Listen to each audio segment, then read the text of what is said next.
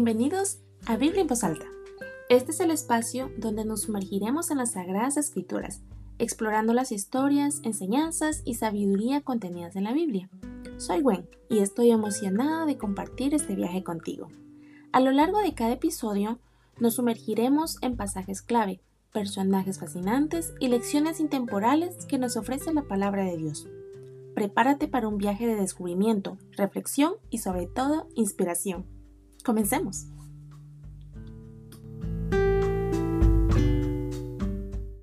Capítulo 6. Jesús alimenta a 5.000 personas. Algún tiempo después, Jesús se fue a la otra orilla del lago de Galilea o de Tiberíades, y mucha gente lo seguía porque veían las señales que hacían los enfermos. Entonces subió Jesús a una colina y se sentó con sus discípulos. Faltaba muy poco tiempo para la fiesta judía de la Pascua. Cuando Jesús alzó la vista y vio una gran multitud que venía hacia él, dijo a Felipe, ¿Dónde vamos a comprar pan para que coma esta gente? Esto lo dijo solo para ponerlo a prueba, porque él ya sabía lo que iba a hacer. Ni con el salario de más de seis meses de trabajo podríamos comprar suficiente pan para darle un pedazo a cada uno, respondió Felipe. Otro de sus discípulos, Andrés, que era hermano de Simón Pedro, le dijo, Aquí hay un muchacho que tiene cinco panes de cebada y dos pescados, pero ¿qué es esto para tanta gente? Hagan que se sienten todos, ordenó Jesús. En ese lugar había mucha hierba, así que se sentaron. Los varones adultos eran como cinco mil. Jesús tomó entonces los panes, dio gracias y distribuyó a los que estaban sentados todo lo que quisieron. Lo mismo hizo con los pescados. Una vez que quedaron satisfechos, dijo a sus discípulos, Recojan los pedazos que sobraron, para que no se desperdicie nada. Así que recogieron los pedazos que habían sobrado de los cinco panes de cebada y llenaron doce canastas. Al ver la señal milagrosa que Jesús había realizado, la gente comenzó a decir, en verdad, este es el profeta que había de venir al mundo. Pero Jesús, dándose cuenta de que querían llevárselo a la fuerza y declararlo rey, se retiró de nuevo a la montaña él solo. Jesús camina sobre el agua. Cuando ya anochecía, sus discípulos bajaron al lago subieron a una barca y comenzaron a cruzar el lago en dirección a Capernaum. Para entonces ya había oscurecido, y Jesús todavía no se les había unido. Por causa del fuerte viento que soplaba, el lago estaba agitado. Habrían remado unos cinco o seis kilómetros cuando vieron que Jesús se acercaba a la barca, caminando sobre el agua, y se asustaron, pero él les dijo, Soy yo, no tengan miedo. Así que se dispusieron a recibirlo a bordo y enseguida la barca llegó a la playa, lugar al que se dirigían. Al día siguiente, la multitud que estaba aún en el otro lado del lago se dio cuenta de que los discípulos habían embarcado solos. Lo supieron porque allí había estado una sola barca y Jesús no había entrado en ella con sus discípulos. Sin embargo, algunas barcas de Tiberiades se aproximaron al lugar donde la gente había comido el pan después de haber dado gracias al Señor. En cuanto la multitud se dio cuenta de que ni Jesús ni sus discípulos estaban allí, subieron a las barcas y se fueron a Capernaum a buscar a Jesús. Jesús, el pan de vida. Cuando lo encontraron al otro lado del lago, le preguntaron, Rabí, ¿cuándo llegaste acá? Jesús respondió con firmeza, les aseguro que ustedes me buscan no porque han visto señales, sino porque comieron pan hasta llenarse. Trabajen, pero no por la comida que es perecedera, sino por la que permanece para vida eterna, la cual les dará el Hijo del Hombre. Dios el Padre ha puesto sobre él su sello de aprobación. ¿Qué tenemos que hacer para realizar las obras que Dios exige? le preguntaron. Esto es lo que Dios quiere que hagan, que crean en aquel a quien Él envió, respondió Jesús. ¿Y qué señal milagrosa harás para que la veamos y te creamos? ¿Qué puedes hacer? insistieron ellos. Nuestros antepasados comieron el maná en el desierto, como está escrito, pan del cielo les dio a comer. Les aseguro que no fue Moisés el que les dio a ustedes el pan del cielo, afirmó Jesús. El que da el verdadero pan del cielo es mi Padre. El pan de Dios es el que baja del cielo y da vida al mundo. Señor, le pidieron, danos siempre de ese pan. Yo soy el pan de vida, declaró Jesús. El que a mí viene nunca pasará hambre, y el que en mí cree nunca más volverá a tener sed. Pero como ya les dije, a pesar de que ustedes me han visto, no creen. Todos los que el Padre me da vendrán a mí, y el que a mí viene, no lo rechazo, porque he bajado del cielo no para hacer mi voluntad, sino la del que me envió. Y esta es la voluntad del que me envió, que yo no pierda nada de lo que Él me ha dado, sino que lo resucite en el día final.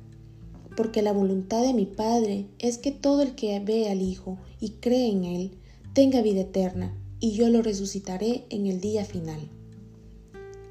Entonces los judíos comenzaron a murmurar contra él, porque dijo, Yo soy el pan que bajó del cielo, y se decían, ¿acaso no es este Jesús el hijo de José? ¿No conocemos a su padre y a su madre? ¿Cómo es que sale diciendo yo bajé del cielo? Dejen de murmurar, respondió Jesús. Nadie puede venir a mí si no lo trae el Padre que me envió y yo lo resucitaré en el día final. En los profetas está escrito, a todos los instruirá Dios. En efecto, todo el que escucha al Padre y aprende de Él, viene a mí. Al Padre nadie lo ha visto, excepto el que viene de Dios. Solo Él ha visto al Padre. Les aseguro que el que cree tiene vida eterna. Yo soy el pan de vida. Los antepasados de ustedes comieron el maná en el desierto sin embargo, murieron. Pero este es el pan que baja del cielo. El que come de él no muere. Yo soy el pan vivo que bajó del cielo. Si alguno come de este pan, vivirá para siempre. Este pan es mi carne y lo daré para que el mundo viva. Los judíos comenzaron a disputar acaloradamente entre sí. ¿Cómo puede éste darnos a comer su carne? Les aseguro, afirmó Jesús, que si no comen la carne del Hijo del Hombre ni beben su sangre, no tienen realmente vida. El que come mi carne y bebe mi sangre tiene vida eterna, y yo lo resucitaré en el día final. Porque mi carne es verdadera comida y mi sangre es verdadera bebida. El que come mi carne y bebe mi sangre permanece en mí y yo en él, así como me envió el Padre viviente y yo vivo por el Padre también el que come de mí vivirá por mí. Este es el pan que bajó del cielo. Los antepasados de ustedes comieron maná y murieron, pero el que come de este pan vivirá para siempre. Todo esto lo dijo Jesús mientras enseñaba en la sinagoga de Capernaum. Muchos discípulos abandonan a Jesús. Al escucharlo, muchos de sus discípulos exclamaron, esta enseñanza es muy difícil. ¿Quién puede aceptarla? Jesús, muy consciente de que sus discípulos murmuraban por lo que había dicho, les reprochó. ¿Esto les causa tropiezo? ¿Qué tal si vieran al Hijo del Hombre subir a donde estaba antes? El Espíritu da vida, la carne no vale para nada.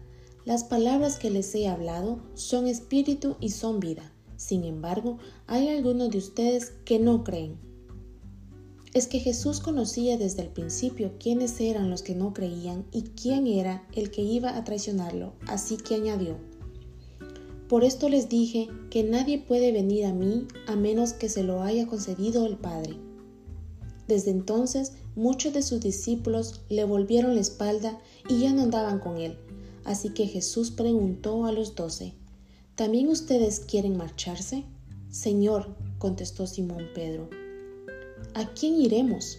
Tú tienes palabras de vida eterna, y nosotros hemos creído, y sabemos que tú eres el Santo de Dios. ¿No los he escogido yo a ustedes doce? respondió Jesús. No obstante, uno de ustedes es un diablo. Se refería a Judas, hijo de Simón Iscariote, uno de los doce, quien lo iba a traicionar. Padre Celestial, te agradecemos por el tiempo que hemos dedicado a sumergirnos en tu palabra. Gracias por cada mensaje, enseñanza y verdad que hemos encontrado en las Escrituras. Que estas palabras no solo resuenen en nuestros oídos, sino que también encuentren un hogar en nuestros corazones. Damos gracias por la oportunidad de explorar tu palabra juntos y te pedimos, Señor, que cada oyente sea tocado por tu gracia y verdad, que estas palabras inspiren, consuelen y despierten un deseo más profundo de conocerte.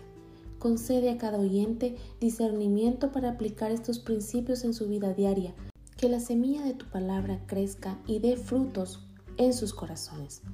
Te encomendamos a ti, Señor, a todos aquellos que nos escuchan, que tu Espíritu Santo les guíe y les revele tu amor incondicional, que encuentren consuelo, esperanza y propósito en tu palabra. Gracias, Señor, por este tiempo de lectura y reflexión, que tu luz nos ilumine siempre y que podamos compartir el amor y la verdad que hemos recibido con aquellos que nos rodean. En el nombre de tu amado Hijo Jesucristo, oramos. Amén. Y así concluimos otro episodio de Biblia en voz alta. Agradezco sinceramente que hayas compartido este tiempo conmigo y con la palabra. Que la lectura diaria de la Biblia sea una fuente constante de inspiración y guía en tu vida. Si te ha gustado este episodio, te animo a suscribirte, compartirlo con otros y dejar tus comentarios. Estoy emocionada por los días que tenemos por delante en este viaje espiritual. Hasta la próxima vez en Biblia en voz alta.